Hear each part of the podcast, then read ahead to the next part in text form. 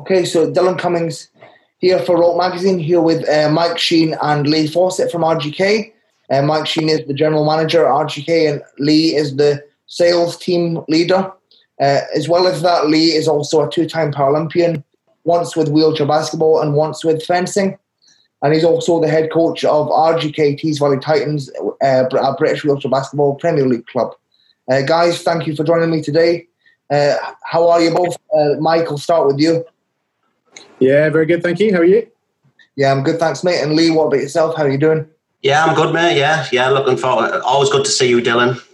Cheers, mate. I really appreciate it. Uh, and we'll, uh, we'll just uh, crack on. So, Mike, I'll direct the first question to you. Uh, as a company, how as a company, how do you feel about the current situation, and why do you feel this way? Yeah, I mean, I guess it's uh, it's heartbreaking more so for the athletes than uh, than anything else, and you know we sympathise massively with, with with those guys. I guess the reason why we're, you know, uh, I guess emotionally connected to it is because you know we work with a lot of people.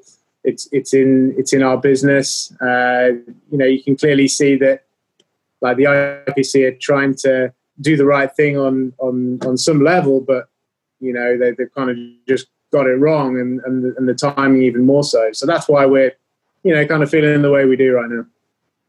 Yeah, and Lee, have you got anything to add to that? No, no, no just um, same with, with Mike. I know it's a it's a difficult job what IPC are trying to do, and I can understand what they're trying to do. Um, but I cannot certainly understand from the disappointed athlete's point of view also. Yeah, yeah, definitely. And uh, this brings me on to my next question, Lee. I'll start with you this time. As a company, why have you support, Why have you supported this political message, even though the ruling as of right now does not directly affect RGK-sponsored athletes? I think, like our Mike said, you know, uh, the wheelchair basketball family uh, is a family. You know, it's it's it's part of the world in terms of the business um, of the chair suppliers. You know, going right down to the to the players, to the staff, to the coaches. You know, everyone um, is in it together when it comes to that. So I think from a company point of, company point of view, you know, we've seen plenty of these players. We've been to events, you know, where we've we've been there to support, you know, um, the sport as well as our as well as our RGK ambassadors. But you know, we have a good connection with everyone on the field. And uh, Mike, have you got anything to elaborate on that point? Yeah, I mean, we we normally don't really uh, take any kind of political stance. You know, as a business, we have to be very neutral. Uh, but you know, this one's a bit bit closer to our hearts. Uh, not just having you know wheelchair users within our business, but you know ambassadors just because it doesn't affect them doesn't mean it, it, it, doesn't affect you know the people they play with and our customers at the end of the day. Uh, you know, we spend a lot of time trying to get people involved in sport and creating leagues, and and this just puts a few more barriers in there, which is which is disappointing, really. Yeah, and uh, this leads me on to my next question. Um, as a company, uh, why do you feel it's important that other companies also get, get on board and show their support to the athletes? yeah, you know, at the end of the day, uh, all the companies that are involved in this space in this industry, we're all we've all got the same intentions, right? Uh, we might be rivals, we might be competitors, but bottom line, we're there for the same reason: is to support people and you know give them the best equipment for them to do whatever they want to do. Really, uh, you know, companies can only really show support. We can't do that much. It's really down to the athletes to uh, to, to drive it, but we're going to support our athletes. That's for sure. And Lee, have you got anything to add to that? No, no, just echo what Mike says on that. You know, I think every all the companies are probably feeling the same way. Um, you know, some are affected uh, by it uh, a bit more. You know, because it's maybe their ambassadors uh, are directly connected with it. But you know, we're all, I think we're all we're all feeling the same way about the rulings. Yeah, yeah, definitely. And Lee, um, obviously, uh, you you acquired your disability. I believe it was 15 years old. Yeah. Um, so uh, my my next my next question is more directly relate, relatable to you. Is obviously um, disability is a, is a very sub- subjective thing. Uh, for example, what you may see as a disability may not be the case as what some organisations see as a disability, um, as as is the case with the IPC. So, uh, in your opinion, like, do you think disability is subjective? The thing is for me, if you're disabled and you've got any any impairment, you know, you're disabled. Um, you know, I remember I remember being back at school many many years ago when it first happened to me, and um, I remember the, the, the bad side of it when I was disabled, and you know, my PE staff, the PE staff at the school weren't designed or ready for a, to do any sort of sport with a disabled person, and um, you know, I remember while my friends did uh, PE, I was in a classroom, you know, doing homework. So that's that's what my PE lesson was. So I, you know, I, I, I do feel, you know, we have to be sort of fully open to ideas of it, and you know, if anyone has got an impairment, there's got to be a place for them to compete in sport. Definitely, percent. And now, if that's not able-bodied sport, there has to be disability sport. It's as simple as that. Yeah, and uh, Mike, uh, what, what's your feelings towards the subjectiveness of disability? Yeah, I mean it's very subjective, isn't it? Uh, everyone's unique. Uh, people can have exactly the same disability on paper, but in terms of function and and and ability, it can be quite different. So yeah, of course, it's it's very subjective. Uh, but actually, that's what the sport classification is all about. When you talk about whether you can play or not, and is the ultimate physical disability subjective? Well, it's only subjective when it comes very, very close to being an AB, which is what we're seeing now. So there is always an element of subjective, but as Lee said, you know, you have to, if you're physically impaired, which should be your yes or no answer, uh, you should be allowed to compete, you know, in, in, in disabled sport. I guess the challenge is how do you test for that, which is really the line that, that we're on right now. That's for sure. Yeah, and uh, this leads me on to my next question. Um, is that um, the IPC classification code has been obviously you know the Paralympics is a multi-sport event, so the IPC classification code has been agreed upon by over 200 Paralympic sports governing bodies. Why do you think the code has been so universally agreed upon by these uh, several different sports? Michael, start with you, and then I'll go to Lee. Yeah, I mean, I guess I don't know that much about you know the, the, the, the, different sports in here. I guess the only experience I have is, is tennis, who have been affected by this with uh, with Alfie, who's one of our ambassadors, um, you know, who's who's been effectively had the same sort of treatment com- compared to the basketball guys and girls. Um, so I think it's it's it's a difficult one for me because ultimately people want to stay within the Paralympics, and if that's what they've been told to do, then who are they to necessarily say, you know, I don't want to be a part of that and I'm going to get out of it? I mean, I think Paralympics means a lot to a lot of a lot of sports, and uh, maybe it's easier in sport, some sports or not. I'm, I'm not really sure, if I'm honest. Yeah, and obviously Lee is as a former athlete. What what what are your thoughts on this? Why do you think the code has been agreed upon by other sports? Well, you know, for me, wheelchair basketball is quite unique. So if you look across the Paralympic sports, you know, classification systems, athletics, I'll take athletics for instance, you know, they have classifications within every sort of um, different grading. So, you know, paraplegics would compete against paraplegics, you know, cerebral palsy against cerebral palsy, higher end amputees, maybe it's against amputees. And then, you know, wheelchair rugby, for instance, you know, if you're if you've not got a hand uh, function impairment, you know, me as a paraplegic, I can't compete in um, wheelchair rugby, for instance, you know, at that level. Um, but if you look at wheelchair basketball, got amputees, you've got minimal disabilities, you've got cerebral palsy, you've got spina bifida, you've got polio, you've got paraplegics, you've got quadriplegic, all competing against each other. That's why it's so universal, different to different sports. You know, there's not many other sports where, you know, I had fencing, you know, that was two different categories. So there was a category A for paraplegics up to a certain level of of, uh, of break on the stomach. And then there would be category A, which is more for your amputees and stuff like that. So it's it's a really difficult one, and maybe in most of the sports that doesn't come into play, you know, because you know they, would have to stay within that that system. But wheelchair basketball is so unique in terms of their classification system, where there's so many disabilities that compete against each other. You know, I'm up against a an amputee player or a minimal disability, and I've got to defend them and I've got to try and keep them out that key as a one point player. You know, but a quadriplegic could be a one point player if they they were in the basketball spot. So yeah, it's a difficult one, but I think, you know, that's the thing about wheelchair basketball, I'd say. You know, that's the difference. Yeah, like you say, it's so unique. Like there's not many other sports where a, a, a wide range of, of disabilities are working together and competing against each other. So I suppose that's what makes it yeah. unique. So which in in turn makes it slightly harder to classify or, or fit into that mold of the code, if that makes sense. Yeah. Uh, this leads me on to my next question, just going back to the subjectiveness of disability. So, we could argue that disability should not be split into 10 subjective categories. However, there is no denying that the IPC code covers a wide range, although not all, of disabilities.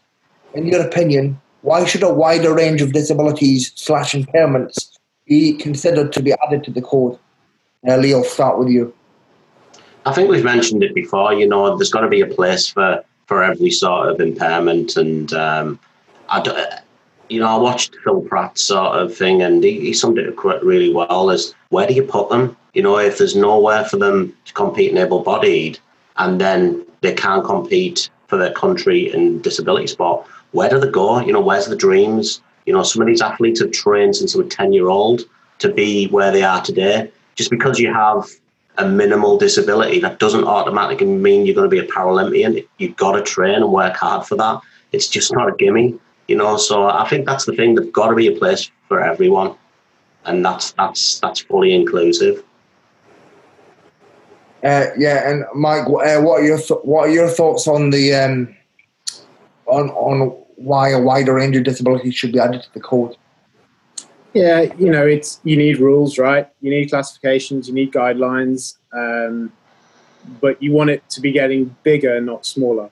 So we should be then saying, you know, more people can join that sport uh, with maybe even smaller uh, disabilities, rather than bringing it in to say, well, actually, no, it's you know, it's only for a certain amount of disability. It should be getting wider. Um, that, that's what I think. Yeah, and Lee, you brought up an interesting point earlier. You know, sort of like what Phil brought up the other day as well, and Joey Johnson as well, is sort of like where do these athletes that are classified as uh, minim- minimally disabled, where do they go? Like for example, Annabelle Lindsay, who's been outclassed, she's already suffered an able-bodied career-ending injury, and now she's been told that she's non-eligible to compete in disability sport. So that's two crushing. Uh, she's been told two crushing bits of news in, the, in a short space of time. So it's almost like that. Like, where do they go? I mean, this is the thing about Annabelle. That wheelchair she came out and said wheelchair basketball saved her. You know, it saved that, that crushing um, thing. What a, what a great thing for us to what a great promotion for the sport. That you know, this sport saved a young lady from a career-ending um, injury.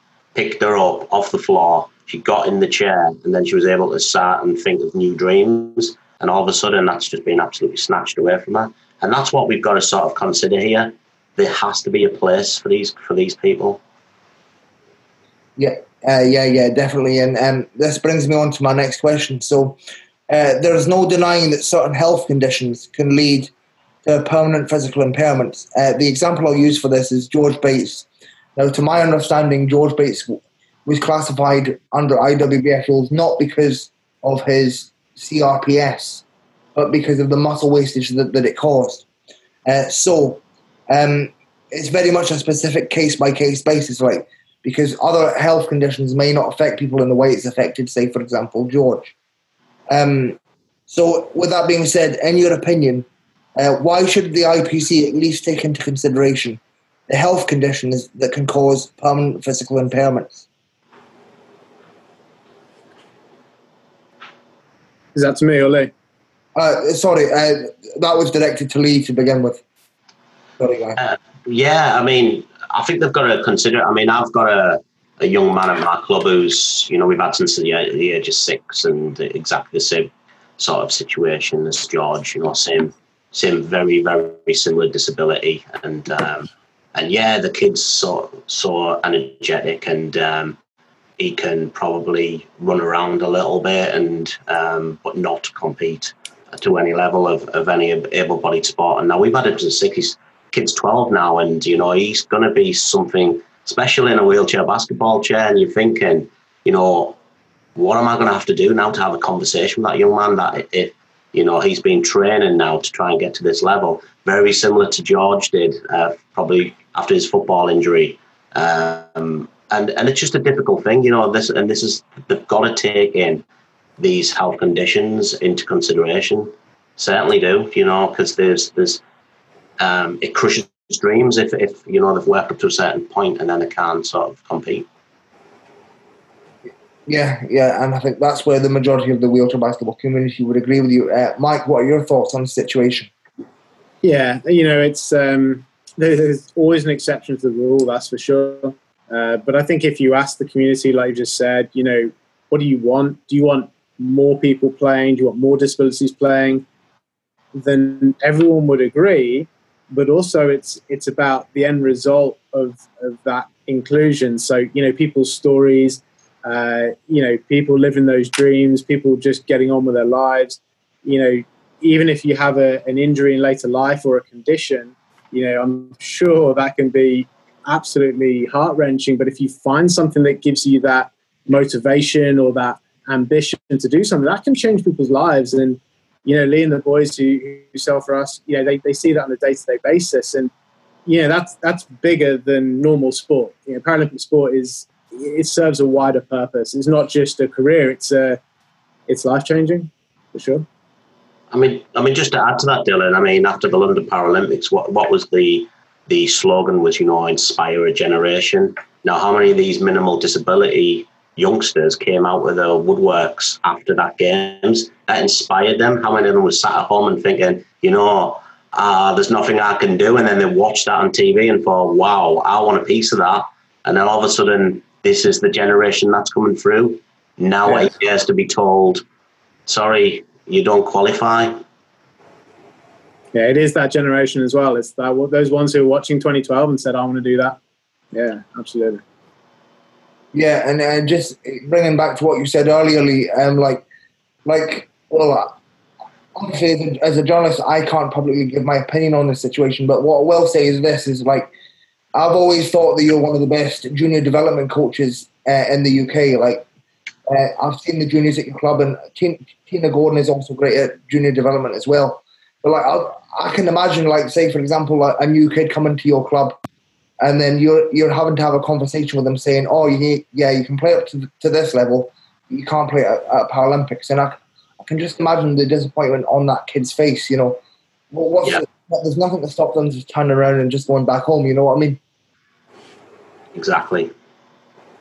Yeah, and it's like I think this is where the, the issue lies with the IPC is that they're like in the case of George Bates, uh, they're acknowledging that he has this health condition, but because CRPS isn't legally and lawfully listed as a disability, that they're, they're, it's uncateg- it's uncategorizable in their eyes. I don't know if that's the right word, but yeah. Um, yeah. Um, anyway, so this brings me on to my next question. So, um, one of your ambassadors, uh, Patrick Anderson, released a video on Wheelchair Basketball Canada that says, I believe the quote in it is, "We are all equal when we sit in a chair." However, some would argue that this does not apply to people that are registered blind or those who have a so, who are solely missing an upper limb. Uh, as of right now, these people cannot get classified under IWBF rules. Some would say this is a form of uh, discrimination, what would you say in response to this, uh, Lee? I'll start with you. Yeah, I mean, I can see, um, I can see sort of a point on that, and any impairment um, is a disability. You know you, you, there's people with visual impairments, but this is the thing within the Paralympics. You know, the visual impairment category sports. You know, they do not probably allow someone who's just got a physical disability um, within their sport as well. So it's it it crosses over a little bit. Me, I think if you've got an impairment, you've got an impairment. There should be some sort of classification there somewhere, you know. And um, I do always believe it. I've always said it about learning dif- learning difficulty um, people. They don't have a physical impairment, but they have an impairment, you know. So it might it might be a neurological impairment where they won't be able to probably compete fully in a full blasted able-bodied sport. So I mean that that's that it opens up a, a, whole new sort of questions and stuff like that on where we go in classification. If we're talking just about physical impairments, then you know we're talking, um, you know, they're they're the ones that's, that's sort of got to be looked at. Yeah, and uh, Mike, what uh, what what's your opinion on on this uh, situation? Yeah, I mean, you know, from Pat's perspective, you know, talking about those within wheelchair basketball, uh, which is you know quite a, a, good statement for me because especially you know with if you put an AB on a chair compared to someone like Terry or Pat or Phil, you know, it doesn't compare. You know, the it's it, it's a level playing field, but there is that next level of disability who are excluded now. Who, to your point, you know, should we be looking at a wider net of disabilities to enter wheelchair basketball to get participation up and to you know be more inclusive? Absolutely yes, and you know that's where I'd want to see the IPC going in terms of saying we've got a new classification, we've extended it to get more people in. Yeah. You know how they do that. All right, that's that's not for me to say, but you know those uh, opportunities for people with you know not just physical but even you know uh, different disabilities that that isn't uh, that commonly acknowledged or even that doesn't exist in sport too much. You know why, why can't there be an opportunity for them? You see invictus do a fantastic job of saying well you know don't worry about the rules. We'll just get all those people and play wheelchair rugby. It doesn't matter if you're an amputee or or what, or if you're you know very able, you get in there and have some fun. And there's a competition, there's a place for those people. It doesn't have to be Paralympics, but there's got to be a place for it, and that's the start of those movements, which then say, well, one day maybe it is a Paralympic, uh, you know, consideration, and those people who have have worked to to build those dreams get an opportunity to get a medal, right? Because that's what that's what people dream of, isn't it? Yeah, yeah, definitely. Like we mentioned before, the Paralympics is seen as the pinnacle for, for disability sport. Uh, Lee, this wasn't initially one of my questions, and I'm going to put you on the spot here. So sorry about this, mate, but you mentioned uh, about potentially having people with learning difficulties uh, fall under an IWBF classification. Um, but some would argue that the Special Olympics is for uh, people with with learning difficulties, and that, that that should be separate from the Paralympics. Uh, what would you say in response to this? Yeah, I think it just goes back to what Mike said there. You know, um, it didn't necessarily have to be the Paralympics, but it needs to be a, a place where this can be fully fully inclusive. You know, and um, you know, I know the them guys are sort of they have the Special Olympics, and um, within sort of classification um, rules within IWBF, you know, things can be sort of looked at that way and it depends on what we want. You know, we, we can't, I would rather invite more disabilities in rather than close the door on disabilities. You know, that's the thing. I haven't got the answer. You know, I, am I have, I have thoughts on it, but, you know, that's for other people to decide how they want to sort of do that. But certainly the answer is not to close the door on disabilities. And it's interesting that you say that this brings me on to my next question. Um, obviously uh, we've touched on it that wheelchair basketball is a, a, very inclusive sport, if not the most inclusive sport in the world. Lee, I know yourself has been very passionate about stuff like inclusion, uh, and, and, and Mike, of course, uh, yourself as well. But and now this potentially brings it away from the subject at hand. But I don't know if you saw my interview with Joey Johnson. He brought up a quite a controversial point about opening up opening up the Paralympics to able-bodied people and letting them compete alongside uh, minimal people with minimal disabilities. Um, however, if this was the case, um, then the wheelchair basketball would lose Paralympics uh, its place as a Paralympic sport, and in turn, we would lose funding. So, how would you feel about this if wheelchair basketball um, lost its funding? Uh, Lee, I'll, I'll start with you to begin with it, obviously because you're former It's a difficult one. Um, you know, how my son, he plays wheelchair basketball. Um, he's able-bodied.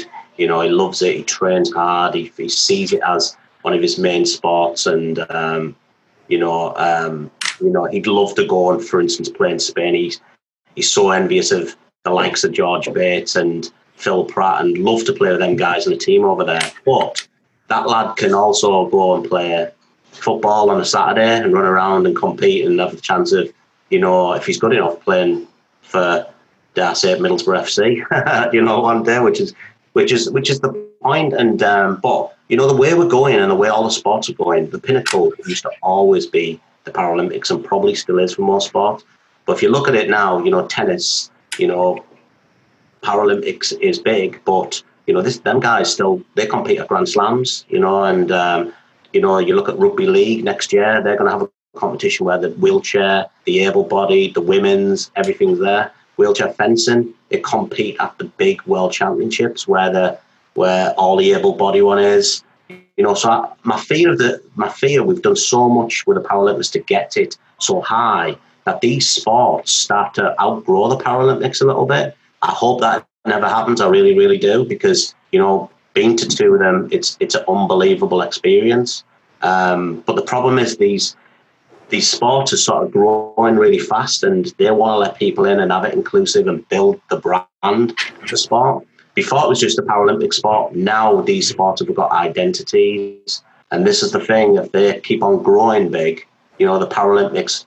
I hope not. Might be like how football is for the Olympics. You know, you don't see the, the professional footballers really bothered about the Olympics. Tennis players, you know, they're not really bothered about fully getting that gold medal. They want to win Wimbledon. They want to win the US Open. And this is where disability sports growing. Paralympics is to thank for that because they've built that platform. These sports are starting to get really big identities now. Look at how much wheelchair basketball was on the BBC Sports app last year. You know, so it, it's it's really growing fast.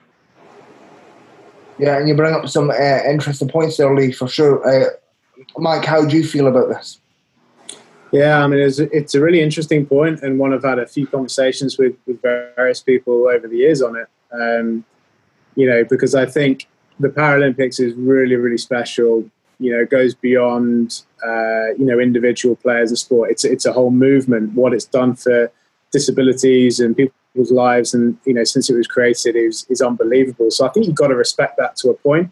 But you know, Lee's probably made made made the main point there is that you know the Paralympics is one aspect of of an athlete's life, and yes, it's it is that four year cycle that you really work towards. But every year, you know, you've got domestic leagues. You then every couple of years, you've got Europeans, World Cups, whatever that may be, and you know, what I would like to see is the change not in the Paralympics, but in those areas first. You know, Lee's got a, an AB playing in his club. That's great. You know, does that does that get bigger and bigger? Do you know ultimately over a long period of time?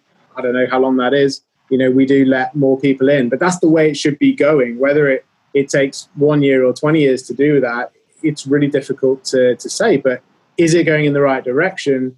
Well, I would say from the club level, it probably is because I think a lot of clubs want numbers, they want participation. So the clubs are going in the right direction, but then the Paralympics is going the other direction. So yeah, it's it's it's a very difficult one. But bottom line is, we want more people playing the sport.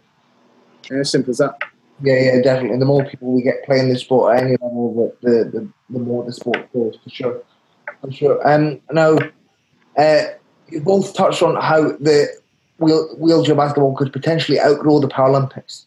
However, we've mentioned this before, but the Paralympics is seen as the pinnacle of disability sport right now. So, that being said, if we were to, I don't know, open up the sport to ABs at the high, at the highest level, and the Paralympics would would wheelchair basketball would be out of the Paralympics. Obviously, the Paralympics would lose a lot by losing wheelchair basketball because it's the biggest team sport at the Paralympics. Uh, however, they, they would just continue on because there's several other uh, different sports in the Paralympics. But do you think wheelchair basketball would be the same without the Paralympic Games? Michael, start with you on this. Yeah, I mean that was an easy one because if if you allow ABs in there and it's AB, then why can't it be in the Olympics? Right? You get thrown out the Paralympics, you join the Olympics. If it's all inclusive and ABs can join, then maybe that's the way forward. Yeah, Lee, uh, do you feel the same way? Well, yeah, yeah. I mean, the Paralympics um, has to be the Paralympics. It's as simple as that. Well, the Paralympics would have a massive hole if wheelchair basketball wasn't be a part of it. And I, I do feel that you know IPC and IWBF they've they've got to get something sorted. IWBF I respect, you know, because they're they're, they're ruling of you know they want to still continue with their classification system and then maybe you know um, maybe have to uh, do another one to abide by the IPC. But you know, surely they can sort something out where they can address this, where they can you know have that classification system as one. The both of them do not want to lose the other. That's my big point on it. They really don't. But I think wheelchair basketball is growing really fast, like any of the other sports. So it wouldn't be dead in the water. Put it that way. Yeah, definitely. And you, you mentioned that you, respect the IWBF for protecting their classification philosophy, and I think a lot of um, athletes, coaches, former players, former athletes uh, agree with you on that. But what's your opinion on the IWBF's handling of the situation? I think they're in a no-win situation because they don't want to change their classification, which is all designed about being fully inclusive but they also don't want to. They owe to the um, to the sport and the athletes who, you know, eligible eligible still can um, compete in that Paralympic Games. So they've got to, they had to make a deal. They couldn't sort of, you know, just go okay then no, we're stubborn, we're going to stick to what it is, and then be thrown out. You know, they had to sort of try and do something, but they're trying to, um, you know, get it the other way so they can stick to their policies by obviously keeping their classification but changing for IPC. Whether that's right, I don't agree, you know, but um, something's got to be sorted out, definitely. Yeah, um, and Mike, what's your opinion on the IWBF's handling of the situation? Yeah, you know, I, think as Lee said, they've been backed into a corner, and it's a very difficult situation to manage because you know you're trying to protect your, your sport and your, and your athletes uh, but at the same time you've got this this pinnacle uh, event that you really want to be a part of. So it's a it's, a no-win situation there's no doubt about that and they, they fought it.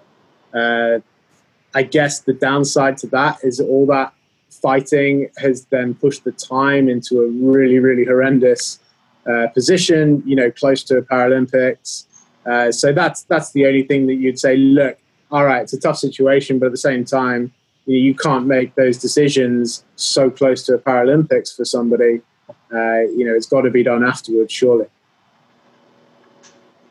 Yeah, uh, and uh, just following on from that question, um, uh, I found out recently the other day that the ITF, the International Tennis Federation, uh, they their athletes that have been deemed non-eligible. Um, they came to an agreement with the I, I, the ITF came to an agreement with the IPC to allow their non-eligible non-eligible players to compete in Tokyo, and for their for their eligibility to run out after Tokyo. However, this is not the case um, for wheelchair basketball. Uh, what's your opinion on on the, the, agreements between the ITF and the IPC and IWBF and the IPC? Michael. Yeah, man. I don't know how um, how, how like who gets to make that decision. But for me, it's got to be consistent. You know that that's obviously affected Alfie Hewitt, who you know got told uh, quite some time ago that he wasn't eligible, but he always was allowed to uh, compete at Tokyo, and now that's been pushed back with Tokyo. So at least Alfie can you know get his head around something that's you know quite quite mentally difficult to take, but he's got that one last shot to you know at least make a make a stand and you know really kind of show what he's got to show what what they're losing. So the fact that the basketball guys and girls can't do that is it's, it's pretty harsh. That's for sure. Really harsh. Yeah, and obviously Lee is a former player. I'd imagine that you feel quite strongly about this. What's your opinion? Yeah, I mean it's um, it's just not right, really, because it can't be one rule for one and one rule for other. I mean, my feeling on it is if they were going to change it, you know, anyone who's got an international classification card now, based on what they've got, should have been left alone. Let them finish their careers. You know, put your policy in from now. Anyone who's newly internationally class, classified, you know, that's the way. I mean, to be honest with you, you can't. What a way to end your uh, sort of careers if you've been doing, you know, 12 years of, of Paralympics like David Eng or you know the big the big Turkish guy Chem, You know, just be told going. George, his first Paralympic Games, he's just he's a world champion. You know, he's just been crowned a world champion, and he was top scorer. I think in one of the probably the final was it or something like that. And uh, all of a sudden now he doesn't get to compete. Yet that guy is internationally classified. He's been allowed to part- uh, first to um, participate for his country. So something's going wrong somewhere if uh, other sports are they've been able to strike them deals and, and wheelchair basketball hasn't. Something definitely needs to be looked at by IWF there. Yeah, and I think uh, a lot of the wheelchair basketball community would reiterate what you're saying there. Um, now, um, there's been arguments against uh, the eligibility rulings and arguments for it. One of the arguments uh, think that the players aren't at a disadvantage is because um, they can still potentially make a living from the sport. As uh, I don't know if you've seen, but IWBF Europe announced that these non-eligible players that have been deemed non-eligible by the IPC can still compete in Euro Cup, hence still make a living from the sport. And some people would, would argue that they're not at a disadvantage uh, because of this. Uh, what would you say in response to this, Lee? I'll start with you. I mean, that's credit to them guys, you know, for for making that decision. Um, I'd like to see, you know, that sort of that supported really because that is a good thing, and and you know, if nothing can be changed for these players to represent the country, um, you know, at least they've got they've got the sport to still keep living in. However, if you're one of the best players in your sport and you cannot represent your country, that will rip your heart apart. I can guarantee that right now. Seeing your teammates go and compete and when you know you are good enough and you should be on that platform um, will destroy them. It won't matter that they've just won a Spanish Cup or a Spanish League or a King's Cup or a Euro Cup. They want to play for their country. There's nothing like putting that vest on, and nothing will ever re- replace that. Yeah, definitely. And I, I, I would once again say I think the wheel, majority of the wheelchair basketball community would agree with you on that. Uh, Mike, what, what's your opinion on this? Yeah, I mean, um, I'm pretty sure that they would give that up in a heartbeat to play at the Paralympics now, would be my gut feeling. I don't, I don't know if that's the case for them, but, you know, making a living and living out your dreams are two very different things. And uh, where it's a good decision, um, it doesn't make it that you know, any, any better necessarily because it's still a tough decision mentally for those guys to get their head around. Um, so yeah, it'd be really interesting if you know any of the any of the folk who are affected by it would say, you know, if you could choose to play in the Paralympics and, and not have a career, what would you do? And I don't know. I think I've got no experience of it, but you know what I've seen and, and the people that I've met, you know, it, it's one of those top special moments of your life that you never forget. Um, I'm sure Lee can elaborate on that a bit more. Uh, yeah, and well, this brings me on to my to my final question. Um, so, um, if you had the chance to speak to the head of the IPC what would you say to them, and how would you put across that, put forward an argument to get them to consider changing their classification code? Uh, Mike, I'll ask you this question from a company perspective, and then Lee, I'll ask you this from a, a former player perspective. Uh, but I'll start with you. Yeah, I mean, it's a really good question actually because uh, it's really, really easy to have an opinion. it's really easy to, uh, you know, uh, talk about it very easily without knowing everything involved. So, from my perspective, uh, you know, I would want to know the facts. I would know, I would want to know a bit more about the vision and what they're tr- trying to create long term and, and how they got to this point. You know, I, before this, I did a little bit of research of what I could find out on that, and there's, there's very little in terms of statements and things like that. There is some information of what they're trying to do, but it's not that clear. Uh, so, by working back in terms of you know what they're trying to do and where they've ended up, I'm pretty sure an outside perspective would then say, well, hold on, that's not really what you're trying to do. You've just kind of gone down a rabbit hole and come out the other side. But actually, have you come out with the right option? And knowing that information and because it's not right, right? Everyone knows that. Everyone's thinking it just it's not right. There's so many other ways of doing this. How did they end up with this one? And I think it maybe just takes somebody with a fresh pair of eyes to to almost point that out, and somebody needs to be big enough to say, you know, actually, I think we did get it wrong, and it's not in line with what we originally set out to do. Yeah, yeah, definitely. You make, you make a really uh, interesting case there. Uh, Lee, how, how would you put forward an argument to the IPC as a former player? I would, uh, I'd probably ask them to sit in a room, and I'd like to bring in these athletes one by one, and I'd like to sort of listen to basically what their life was like before they got their condition, then what their life was like in the gap in between their condition and finding their sport, wheelchair basketball in this instance, and then what their life was like after sort of competing in that sport and training hard and becoming um, a, para, a potential Paralympic athlete. because it's not a gimme. And this is the thing, you know, on paper, these conditions and these disabilities are just a name. Um, and, you know, them guys don't have the right to sort of deem what's what's classed as disabled and what's not. You've got to you've got to speak to these guys and find out what the struggles that these guys went through. You know, like me when I was 15, as you mentioned earlier. What was my life like after becoming disabled at the age of 15 to three years, four years before I found wheelchair basketball? It was very dull. It was very sitting in a room, sitting at home and not going out. And then you find a sport and it just, and then you find uh, a dream of maybe potentially going and representing your country within that sport. It changes your absolute life and um, it gives you a focus. And these guys, without them sports and without having that condition, they would have never been able to sort of, you know, rebuild their lives again. So wheelchair basketball and disability sport, you know, they're they're a rehabilitation, and the fact that they can then still have a a career, but more importantly, represent the country. And you know, I know what it's like with being a GB player. It's probably you know they amplify even more to be an Australian sort of um, athlete. You know, they they go crazy. So it's you know that would be nothing more for for them girls. Nothing more would ever replace than representing the Aussies. You know, so you know I think that I'd love them to sort of sit in there and listen to them stories and seeing the struggles, and then sort of say your disability doesn't count.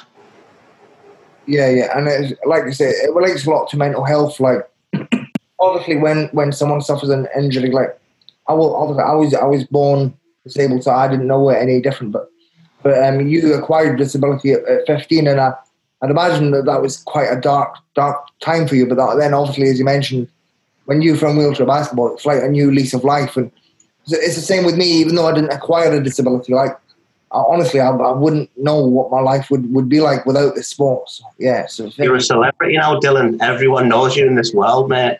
And that's you know wheelchair basketball. Probably with the first time you you went up there and Cumbria and Ray and all of them. That's just opened this door to being the stardom that we all love. Yeah, thanks, man. I, I really, I wouldn't quite say I'm famous, but I'm just a guy that loves what I do. So, you know. Exactly, and you do it very well, mate. Yeah, cheers, mate. Cheers. Uh, final thing I'll, I'll mention is um, someone uh, who I'm going to leave unnamed mentioned that they think the solution to this is that they think the IPC should add a subclause to their code that says any athlete that has a health condition that causes a permanent physical impairment should should be able to prove how the health condition leads to their permanent physical impairment, and uh, and it's on the athlete to prove how they should be eligible to, to play in disability sport. Uh, would you would you agree with this subclause to be added? Like, what's your opinion on it, Mike? I'll start with you. Yeah, I think anything that helps, right? Um, you know, there's a lot of subjectivity in that, but at the same time, it does give an athlete to appeal and, and have that right to put their case forward. Uh, which I don't know if that's if that's happened uh, throughout that process. So I think just having an extra level there is always going to help. Does it solve all the all the issues? Probably not, but it's it's a step closer, probably. Yeah, and, and Lee, how would you feel about this subclause?